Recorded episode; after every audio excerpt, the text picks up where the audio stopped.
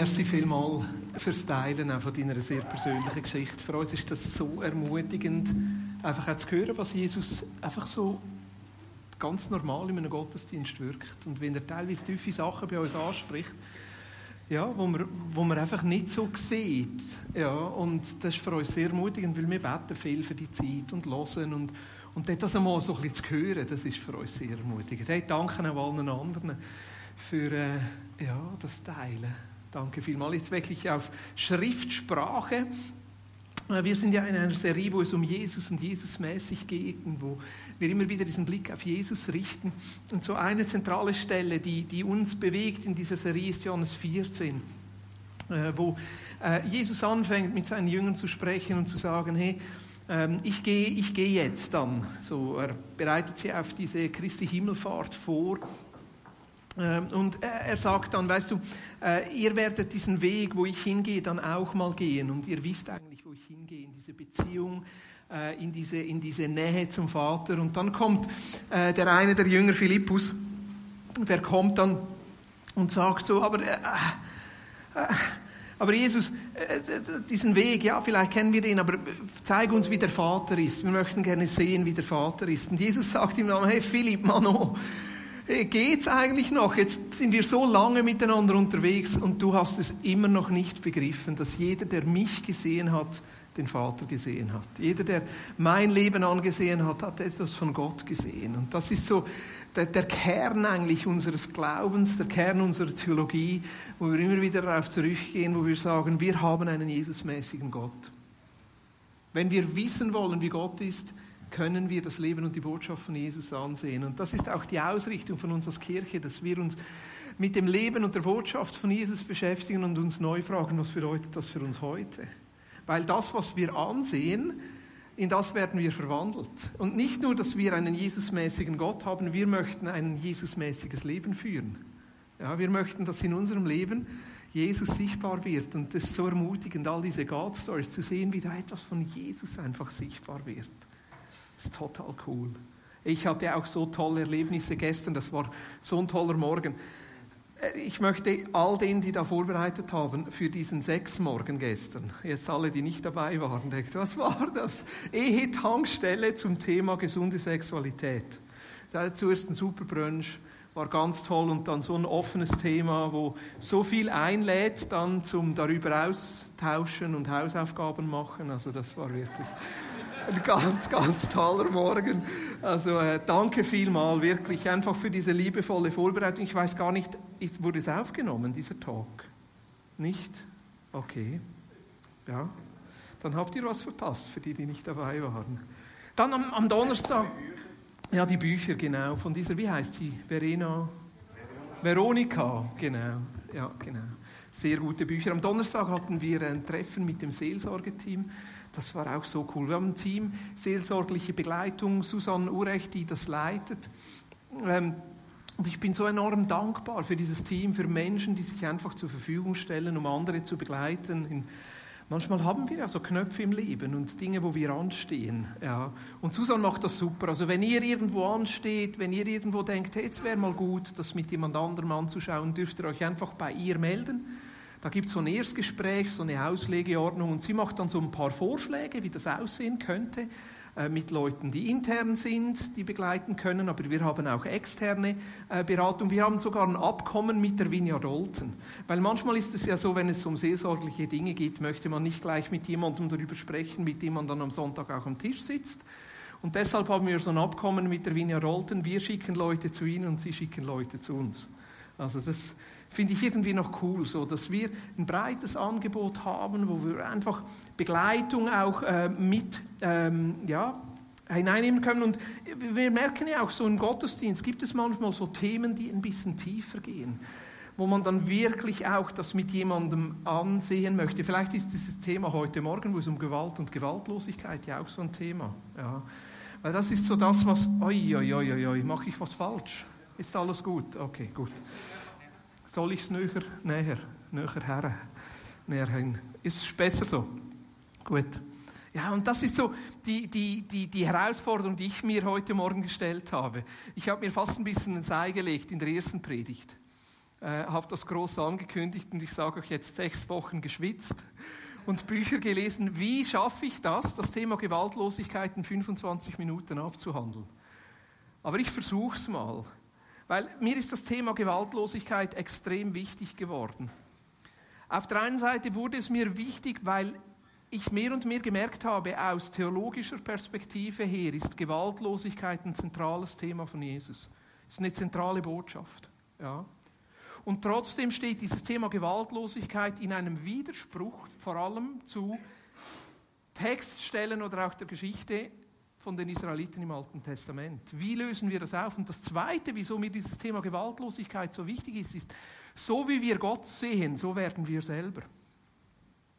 Also wenn wir einen, ein Bild von Gott haben, der sehr gewaltbereit ist, der sogar bereit ist, ganze Völker auszurotten, Babys umzubringen, Frauen der Vergewaltigung preiszugeben, dann prägt das auch unseren Glauben und auch unseren Alltag, dass wir dann auch viel bereiter sind, vielleicht ja, Gewalt als Lösung zu akzeptieren.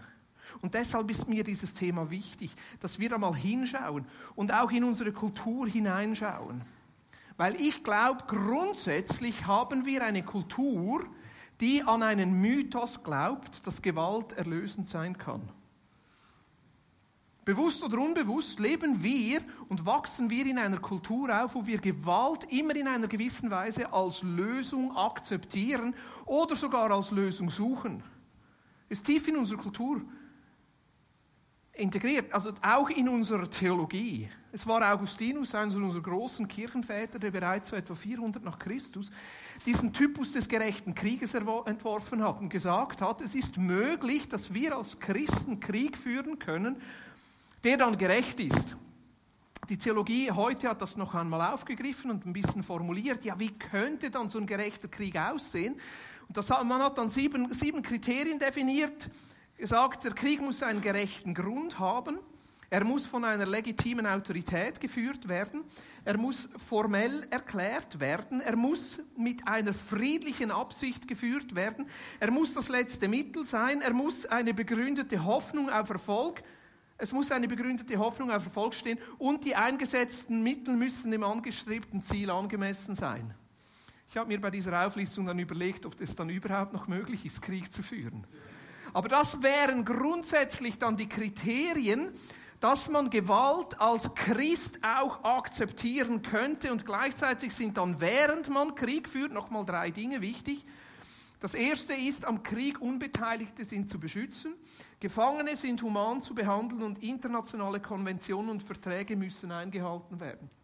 Etwas dumm ist schon äh, beim ersten Punkt, äh, wenn man alle Kriege beobachtet, die seit 1700 geführt wurden, ist die Anzahl Toten, die direkt aus diesen Kriegen herauskamen, die Zivilisten sind, Unbeteiligte, Unschuldige mehr als 50 Prozent.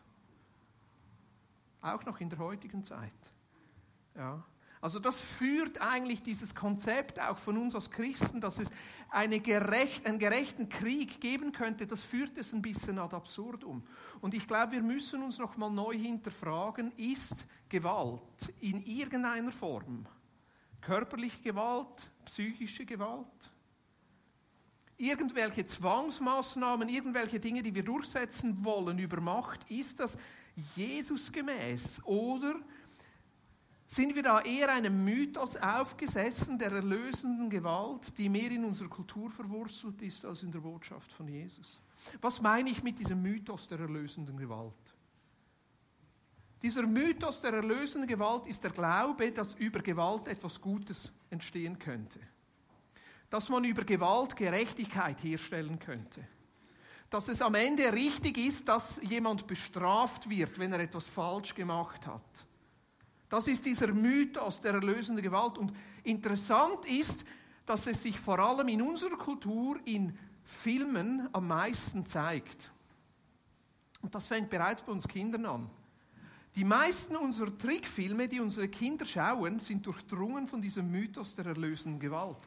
Und diese Filme haben eine ganz spezielle Funktion, weil sie sich immer wieder versöhnend auswirken auf unsere eigene Gewaltbereitschaft. Was meine ich damit?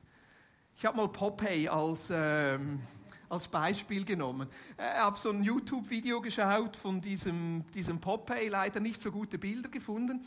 Ähm, aber eigentlich bei so, bei so Trickfilmen, aber auch bei allen anderen Filmen, passiert immer am Anfang irgendetwas, das das Gleichgewicht der Welt stört und die Welt ins Chaos stürzen könnte. Jeder Film fängt irgendwie so an. Zuerst Weltfriede und dann passiert irgendwas, was die ganze Welt zerstören könnte. Und meistens kommt das durch einen Bösewicht. Es ist ja immer lustig, der Bösewicht ist immer groß und stark und weiß nicht was. Und es gibt dann immer einen Held, einen, gut, einen guten, jetzt Popeye, mit dem identifizieren wir uns. Das ist der Tolle, das ist der Gute und der Bösewicht ist der Böse. Und der, der Bösewicht, der, der eigentlich möchte die ganze Welt zerstören und alles ins Chaos bringen. Und wir, äh, wir schauen dann so hin und eigentlich am Anfang zeigt sich, der Bösewicht ist unüberwindlich. Da gibt es eigentlich kein Kraut, das das gegen gewachsen ist.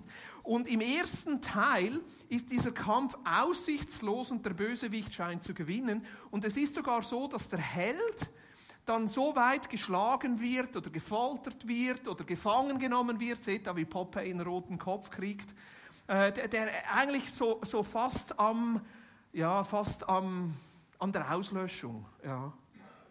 Und dann wo der Held, für den wir eigentlich stehen, so fast an, an, an, an der Grenze zum Tod ist, passiert irgendein Wunder. Bei Popeye ist es dann immer der Spinat. Ja. Ja, ja, ich weiß auch nicht. Ich habe mal gehört, Popeye ist eine Erfindung der Spinatindustrie, damit die Kinder Spinat essen. Ja, könnte ja sein, aber irgendwas, irgendwas Übernatürliches passiert dann immer. Irgendein Eingreifen, irgend, irgendetwas, was, was den Helden dann mirakulös verwandelt und er kriegt dann Superkräfte. Und plötzlich ist der, der Held dann der Starke, der den Bösewicht überwindet. Und wie überwindet er das Böse? Mit Gewalt. Also Popeye wird dann so stark, dass er plötzlich den Bösewicht verdrischt ja, auf den, also da in diesem Trickfilm hat er irgendwie seine Faust so verschlungen und dann macht er irgendwie so und dann macht es und dann spickt der, der Bösewicht irgendwie weg. Aber eigentlich, da kommt dieser Mythos der erlösenden Gewalt, dass über Gewalt dann Gerechtigkeit wiederhergestellt werden könnte. Und das Interessante ist, was geschieht bei uns, wenn wir solche Filme schauen. Im ersten Teil sind wir Fan von diesem Helden.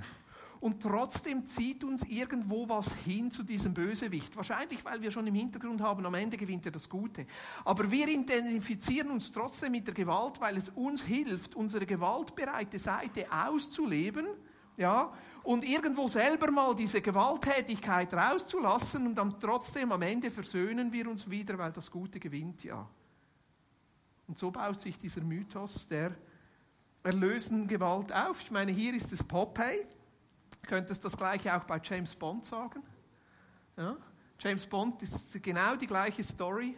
Ein Bösewichter kommt, irgendwas passiert, die Welt steht am Abgrund, James Bond wird gefangen genommen, gefoltert und alles ist aussichtslos und dann irgendwie ein übernatürliches Eingreifen.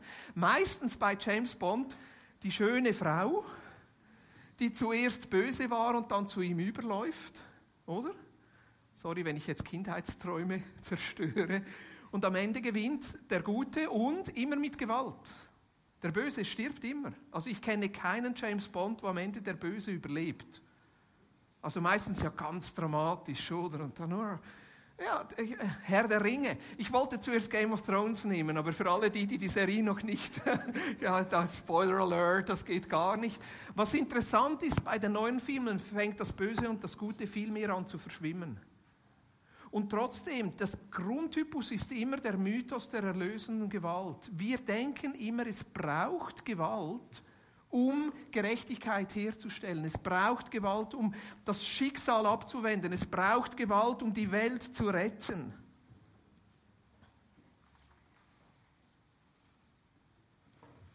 Was, was eigentlich geschieht ist bei, bei diesem, diesen Filmen, ist, dass wir trotzdem nie wirklich hinschauen müssen dass wir unsere gewaltbereite Natur anschauen müssen, dass wir zulassen müssen, dass Gott vielleicht uns herausfordert in unserer Gewalttätigkeit.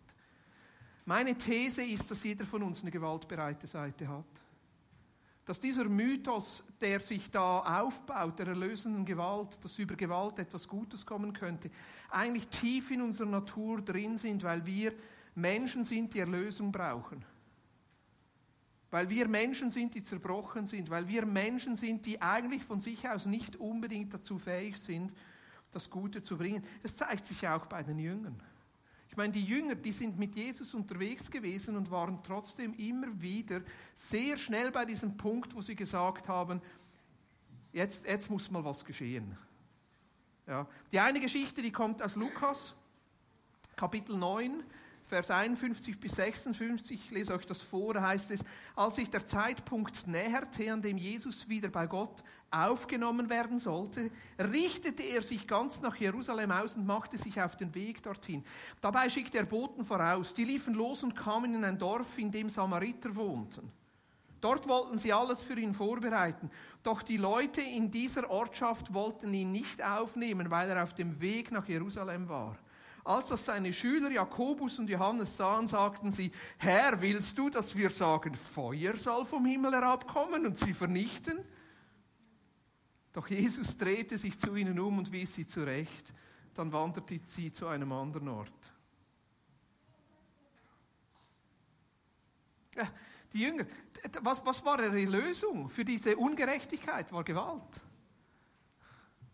Lass uns ein bisschen Elia spielen. Lass uns ein bisschen Feuer vom Himmel. Und was sagt Jesus? Hey, genug. Genug von diesem Blödsinn. Gewalt ist nicht etwas, was zu Jesus gehört. Er hat sie deftig gemaßregelt.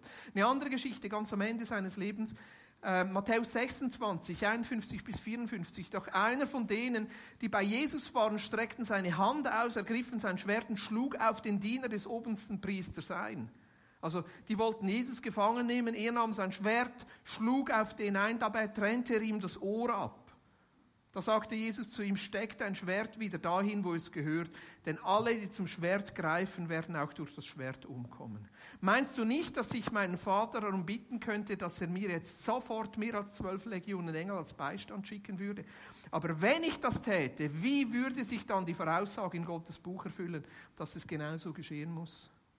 Im Lukas 22, Vers 51 sagt, heißt es in der gleichen, gleiche Geschichte. Aber Jesus rief, halt! Hört auf! Und er berührte das Ohr des Mannes und heilte ihn. So stark hat er sich gegen Gewalt ausgesprochen. Als seine Jünger Gewalt anwenden wollten, hat er gesagt, hey, hört auf! Hat das Ohr wieder geheilt. Die ersten 300 Jahre haben diese Christen diesen Schrei noch gehört. Nachher, als sich dann das Christentum sehr stark mit der Macht verband, ja, waren sie wieder bereit, Gewalt und Unterdrückung und, und Krieg oder was auch immer als Lösung zu akzeptieren. Aber Jesus hat sich gegenüber seinen Jüngern eigentlich grundsätzlich und immer gegen Gewalt ausgesprochen. Jesus hat sich der Gewalt verweigert. Jetzt das Standardbeispiel, das dagegen spricht, ist immer die Tempelreinigung, Johannes 13. Also immer wenn ich mit Menschen über das diskutiere, kommt dann, ja, aber, weißt du doch, als Jesus in den Tempel ging, hat er doch auch mit der Peitsche da die Leute herausgetrieben. Johannes 2. Nicht Johannes 13, Johannes 2. 13 bis 17. Und das Passa der Juden war nahe und Jesus ging hinauf nach Jerusalem. Und er fand im Tempel die Ochsen und Schaf und Taubenverkäufer und die Wechsler sitzen. Und er machte eine Geißel aus Stricken und trieb sie alle zum Tempel hinaus, auch die Schafe und die Ochsen. Und die Münzen der Wechsler schüttete er aus und die Tische warf er um. Und zu den Taubenverkäufern sprach er, er sprach, Nahm dies weg, nehmt dies weg von hier, macht nicht das Haus meines Vaters zu einem Kaufhaus. Seine Jünger gedachten daran, dass geschrieben steht, der Eifer um dein Haus verzerrt mich. Also Jesus hat eine Geisel gemacht, um wen herauszutreiben? Vor allem die Tiere. Also Schafe sind anscheinend noch einfacher zu bewegen, aber hast du mal versucht, einen Ochsen zu bewegen? Ja, das geht nicht so einfach. Und Schau mal, was Jesus da gemacht hat. Eigentlich, er hat diese Tiere vom Tod gerettet. Die waren da, um geopfert zu werden. Und er treibt sie hinaus, um auch ein Beispiel zu sagen und sagen, hey, Diese Art von Opfer, die wollte Gott sowieso nie. Das war eine Möglichkeit für euch, damit ihr was Handfestes habt. Aber eigentlich ist das nicht, diese Form von Gewalt, die ist nicht Jesus gemäß. Also Jesus hat hier nicht Gewalt gegen Menschen angewendet, sondern hat notwendiges Mittel angewendet, ein Beispiel zu geben und vor allem um diese Tiere vor der Gewalt zu retten. Das gleiche Beispiel, das jeweils kommt, ist dann ein bisschen später, Apostelgeschichte Ananias und Sapphira. Ich kann leider heute nicht genau auf dieses Beispiel eingehen, für das reicht die Zeit nicht. Aber interessanterweise, wenn du diese Geschichte liest, da heißt es nie, dass Gott sie getötet hat. Heißt es nicht? Das heißt, sie starben als Reaktion auf ihre Sünde. Und im Johannes heißt es, dass Jesus gekommen ist, um Leben zu geben, aber der Teufel der ist, der stiehlt, der lügt und der tötet. Also in dieser ganzen Geschichte, Hananias und Sapphira, eine unglaublich schreckliche Geschichte, es ist nicht Gott, der die umbringt. Es ist kein Verweis darauf. Natürlich, man liest es dann ein bisschen hinein. Aber ich möchte nochmal zurückkommen auf meine Grundthese. Gewalt ist nicht Jesus gemäß. Wir sehen es nicht im Leben von Jesus dass er Gewalt gegen Menschen anwendet, dass er Gewalt anwendet, um Menschen dorthin zu bringen, wo sie haben möchte. Jetzt, wenn wir über Gewaltlosigkeit sprechen, wir verbinden das immer gleich mit Unterwürfigkeit. Wir verbinden das immer gleich mit Selbstaufgabe. Wir verbinden das immer gleich, ja, wenn du dich nicht wehrst, dann kriegst du eins auf den Deckel und du bist der, der dahinter steht. Und das ist das, was uns so Mühe macht. Ich glaube, von dem spricht Jesus nicht. Ich glaube, Jesus Antwort oder Jesus Weise, wie er mit Ungerechtigkeit umgegangen ist, war eine Form von Widerstand, die sich aber immer gewaltlos gezeigt hat. Wir können Widerstand leisten gegen Ungerechtigkeit. Wir können stehen bleiben und nicht uns dauernd eins auf den Deckel gehen lassen, aber die Art und Weise, wie wir das tun, die kann Jesus gemäß sein oder nicht Jesus gemäß. Also wenn wir auf Gewalt verzichten, heißt es nicht, dass wir schwach sind. Ich würde es sogar umgekehrt sagen. Wenn wir Formen finden des Widerstandes, das ohne Gewalt auskommt, ist das eigentlich wahre Stärke. Gewalt ist eigentlich eine Form von Schwäche. Gewaltlosigkeit eigentlich eine Form von Stärke. Wo zeigt sich das im Leben von Jesus? Ich meine, im Alten Testament gab es dieses sogenannte Lex talionis, Auge um Auge, Zahn um Zahn. Wenn dir jemand einen Zahn ausschlägt, darfst du ihm einen Zahn ausschlagen. Wenn dir jemand ein Auge, dann das Auge des anderen. Auf der einen Seite war Lex talionis so ein Gerechtigkeitsgebot, du darfst nicht mehr als das. Also nicht, wenn dir jemand ein Auge ausschlägt, dann darfst du ihm dann zwei ausschlagen. Also war so ein Gerechtigkeitsgebot, aber trotzdem auch wieder dieser Mythos der erlösenden Gewalt, dass ja, was kann ich mit meinem Auge was gut machen, wenn du dann auch auf einem Auge blind bist? Ja, aber trotzdem, so funktioniert unsere Gesellschaft. Das sehen wir oft als Gerechtigkeit. Und was sagt Jesus dazu? Matthäus 5, Vers 38 sagt, ihr habt gehört, dass gesagt ist, Auge um Auge, Zahn um Zahn. Ich aber sage euch, widersteht nicht dem Bösen, sondern wenn jemand dich auf deine rechte Backe schlagen wird, dann biete auch die andere dar. Und dem, der mit dir vor Gericht gehen und dein Untergewand nehmen will, dem lass auch den Mantel. Und wenn jemand dich zwingen wird, eine Meile zu gehen, dem, mit dem gehe zwei. Gib dem, der dich bittet, und weise den nicht ab, der vor dir verborgen will, äh, der vor dir, der von dir borgen will. Jetzt denkst du sicher, ja, Boris, also die These der Gewaltlosigkeit, die haben wir jetzt festgestellt. Aber das ist doch genau diese Stelle, die immer dazu gebraucht wird, dass wir als Christen unterwürfig sein sollten. Also wenn eine Frau zu Hause geschlagen wird, sie muss ruhig sein, sie muss das über sich ergehen lassen und die andere Backe hinhalten. Ich glaube nicht, dass Jesus das damit meint. sondern nicht, dass wir im gleichen Maße zurückschlagen. Aber was Jesus hier eigentlich festhält, ist eine Form von Widerstand. Lass uns zwei Beispiele daraus aussehen. Das eine ist das mit dem Untergewand. Jesus sagt, wenn jemand kommt und dein Untergewand vor Gericht nehmen will, dann gib ihm auch noch den Mantel. Das kommt aus dem, äh, de, dem Gedanken des Pfandes aus dem mosaischen Gesetz. Dort wird festgehalten, wenn du Schulden hast, dann darf der Schuldner vor Gericht gehen und dein Untergewand nehmen als Pfand, bis du die Schulden zurückbezahlt hast. Und Jesus sagt jetzt, wenn du Schulden hast bei jemandem und jemand kommt und nimmt dein Untergewand, dann gib ihm auch noch den Mantel. Was war der Hintergrund? derjenige, der der Schuldner war, also der in der kraftvollen Position war, der musste dafür schauen, dass der Schuldner, der in der schwachen Position war, am Abend nicht fror, wenn er übernachten musste. Also er durfte ihm nicht so viel nehmen, dass er fror.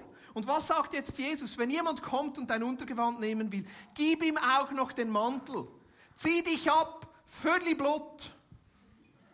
Und dann steh vor ihm hin und sagt, das ist das, was du aus mir machst.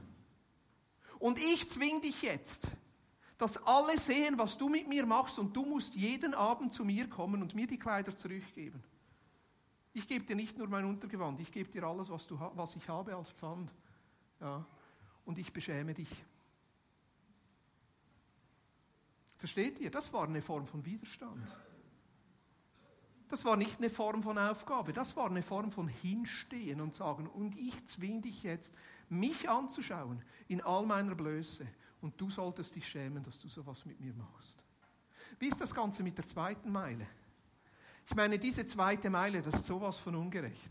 Es ist eine Besatzungsmacht, die Römer die kommen und unterwerfen die Juden. Das war so, so beschämend für diese Juden, dieses stolze Volk. Und die Römer, die kommen und unterjochen sie. Und jetzt haben diese römischen Soldaten ein Gesetz, dass wenn die unterwegs sind und schwer gepackt da unterwegs sind, dann dürfen sie irgendjemanden nehmen und sagen, eine Meile musst du mir das Gepäck tragen. Aber nur eine Meile. Nicht mehr, nur eine Meile.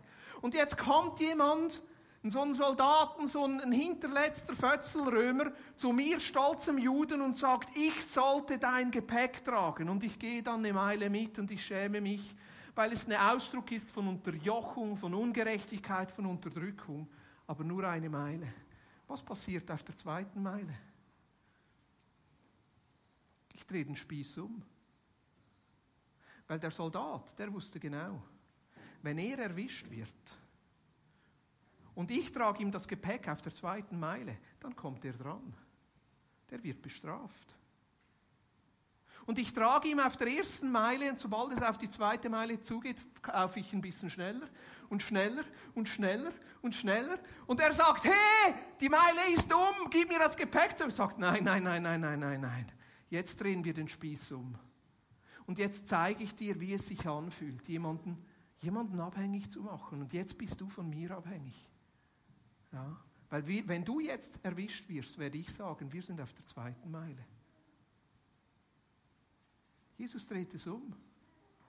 Jesus dreht es um. Versteht ihr, Gewaltlosigkeit ist nicht ein Verzicht auf Widerstand, sondern ist die Frage, wie wir widerstehen. Und die Geschichte zeigt, dass es funktioniert. Die Geschichte zeigt, dass es funktioniert. Es gibt drei Beispiele in der Geschichte, wo gewaltloser Widerstand funktioniert. Es ist mühsam und es dauert unglaublich lange und es braucht wahnsinnig viel Glauben. Ja, aber es funktioniert. Gandhi in Indien.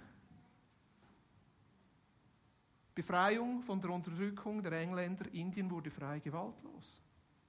Martin Luther King. Die Abschaffung der Rassentrennung in Amerika gewaltlos. Nelson Mandela, die Aufhebung der Apartheid, 27 Jahre in einem kleinen Gefängnis. Und er hat an die Wand geschrieben, I'm the captain of my fate, I'm the master of my soul. Er hat gesagt, die, wie ich reagiere auf meine Peiniger, das ist meine Entscheidung. Und ich lasse mich nicht unterjochen, sondern ich leiste Widerstand, aber gewaltlos. Gewaltloser Widerstand funktioniert. Es hebt diesen Mythos der erlösenden Gewalt auf. Und ich glaube, dass Jesus genau das gemacht hat. Das Kreuz ist ein Beispiel des gewaltlosen Widerstandes. Im Kreuz sehen wir, wie Jesus gewaltlos Widerstand geleistet hat. Ich meine, was war die Situation? Die ungerechten Römer. Die Juden verklagen Jesus bei diesen Römern, bei dieser Besatzungsmacht und er wird von den Römern zum Tod verurteilt. Und so wie er in dieser Bibelstelle vorher gesagt hat, er hätte sagen können, alle Engel sollen kommen. Alle Engel, alle sollen kommen. Jetzt ist endlich der Zeitpunkt. Ich vermute sogar, dass Judas, dass das der Grund war, dass er Jesus verraten hat, dass sich endlich Jesus mal wehrt, dass er endlich mal seine Armeen aufbietet, dass er jetzt endlich mal gegen diese Römer kämpft. Und Jesus hat sich dem total verweigert, hat sich nicht gewehrt, hat sich dieser Ungerechtigkeit unterworfen. Ließ sich gefangen nehmen, ließ sich foltern, ließ sich verspotten, hat sein eigenes Kreuz nach Golgatha getragen und ist am Kreuz gestorben. Hat sich den Mächten, den ungerechten Mächten völlig ausgeliefert, hat gewaltlos Widerstand geleistet. Und seht mal, das ist der Glaube, den Jesus selber zeigt, dass mit diesem Akt die Mächte überwunden werden dass mit diesem Akt des gewaltlosen Widerstandes diese Welt erlöst wird. Dass sein Friedensreich anbricht mit diesem Akt der Selbstaufgabe. Dass er, dieser König der Welt, kommt in das, was ihm gehört und er wehrt sich nicht. Und wie zeigt sich der Sieg Gottes? Mit der Auferstehung am dritten Tag. Paulus sagt dann, die Mächte werden zur Sau gestellt. Jesus hat gewaltlos überwunden.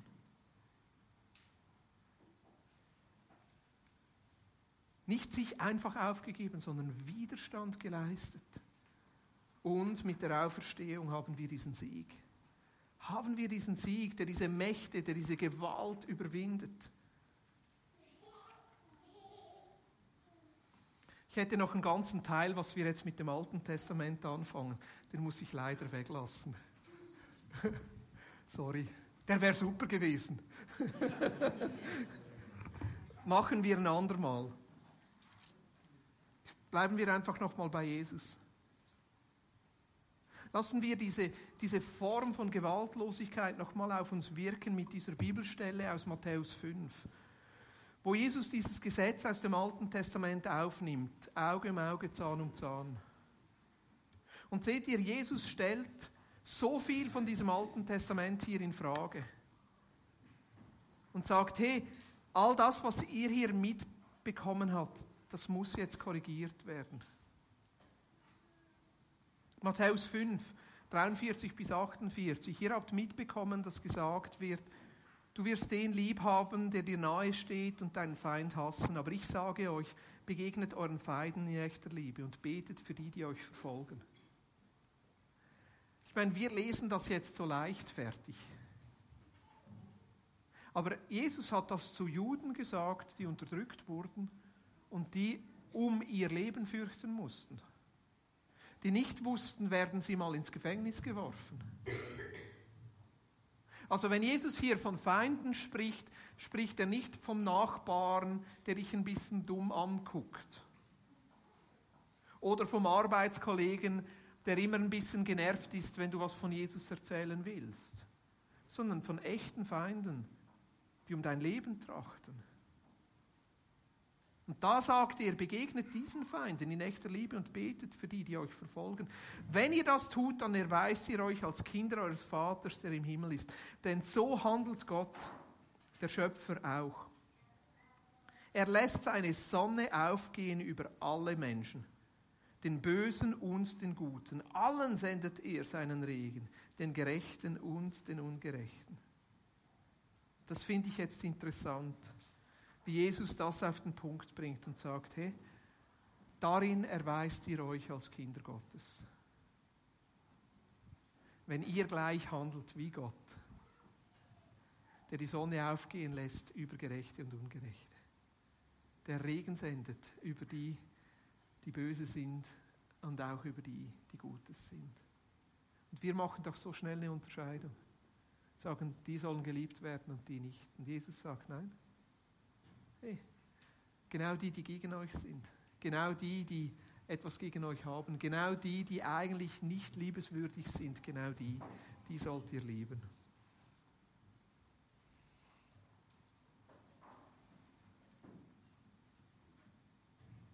Meine Frage an uns heute Morgen ist, wie gehen wir jetzt mit der Gewalttätigkeit in unserem eigenen Leben um? Du darfst gerne auf die letzte Folie gehen. Wie ist es jetzt in unserem Leben, wenn Frust und Wut hochsteigt? Wie reagieren wir, wenn wir am liebsten zurückschlagen möchten, statt in Liebe zu reagieren? Und ich glaube, dass Jesus auch immer wieder diese gewalttätige Seite in uns berühren möchte.